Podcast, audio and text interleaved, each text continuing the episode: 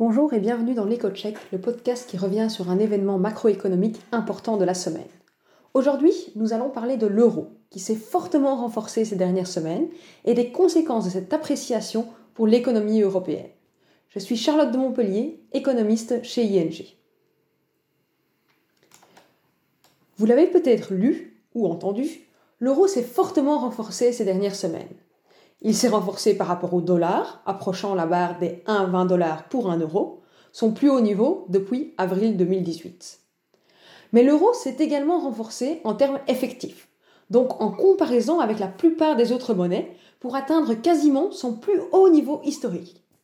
Cela signifie simplement que choisir de détenir des euros à la place d'autres monnaies coûte plus cher qu'auparavant.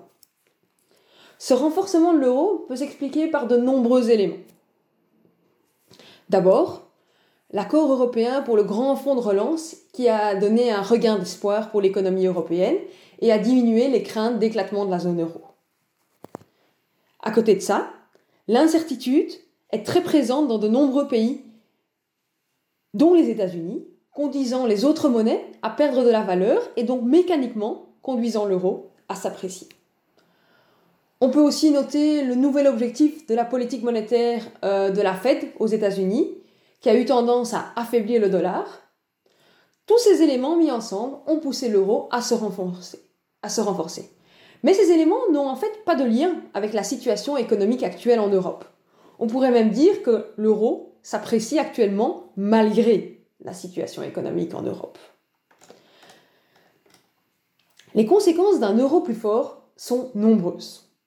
D'abord, le prix des biens et des services européens paraît plus élevé dans les autres pays. L'appréciation de l'euro est donc quelque chose de négatif pour les exportations européennes. Les exportateurs européens dans les autres pays deviennent moins compétitifs par rapport à leurs concurrents de l'étranger. Cela peut donc impacter la croissance économique dans la zone euro. Ensuite, l'appréciation de l'euro a des conséquences sur l'inflation en Europe. En effet, quand l'euro est plus fort, les biens et services produits à l'étranger et importés en Europe sont moins chers, tirant l'inflation vers le bas. Une très récente étude de la BCE estime qu'une appréciation de 10% de l'euro entraîne une diminution généralisée des prix en Europe de l'ordre de 0,4 à 0,5 points de pourcentage. C'est donc vraiment loin d'être négligeable.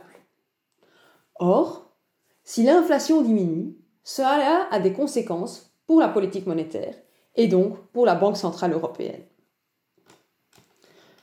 En effet, vous le savez peut-être, le premier objectif de la Banque centrale européenne est de maintenir l'inflation proche, mais inférieure à 2% à moyen terme. Une appréciation de l'euro qui conduit à une baisse de l'inflation interpelle donc directement la BCE et ce même si elle n'a pas vraiment d'objectif lié au taux de change directement. Elle n'est intéressée que par les effets induits du taux de change sur l'inflation. Dans ce contexte, l'appréciation de l'euro était forcément un sujet important de la réunion de politique monétaire de la BCE qui a eu lieu le 10 septembre. Il ressort de cette réunion que les membres du Conseil des gouverneurs de la BCE ont beaucoup discuté de la situation mais qu'aucune décision n'a été prise pour le moment. La Banque centrale européenne semble donc vouloir attendre de voir les développements et les données du mois de septembre.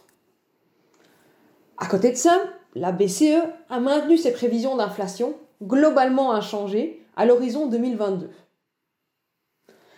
La force de l'euro pousse en fait à la baisse les perspectives d'inflation qui auraient pourtant dû être augmentées suite au récent programme de soutien monétaire qui ont été mis en place par la BCE.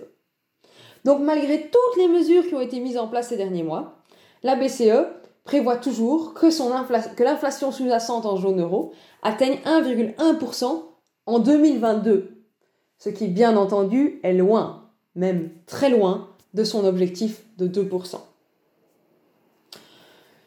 Du coup, si l'euro devait rester fort dans les prochains mois, il est probable que la BCE décide de mettre en place de nouvelles mesures de soutien monétaire afin de lutter contre cette faiblesse persistante de l'inflation. Nous attendons donc un nouvel assouplissement monétaire de la part de la BCE dans les prochaines semaines ou dans les prochains mois. Merci pour votre écoute. Je vous dis à bientôt pour un nouvel EcoCheck, le podcast qui revient sur un événement macroéconomique important.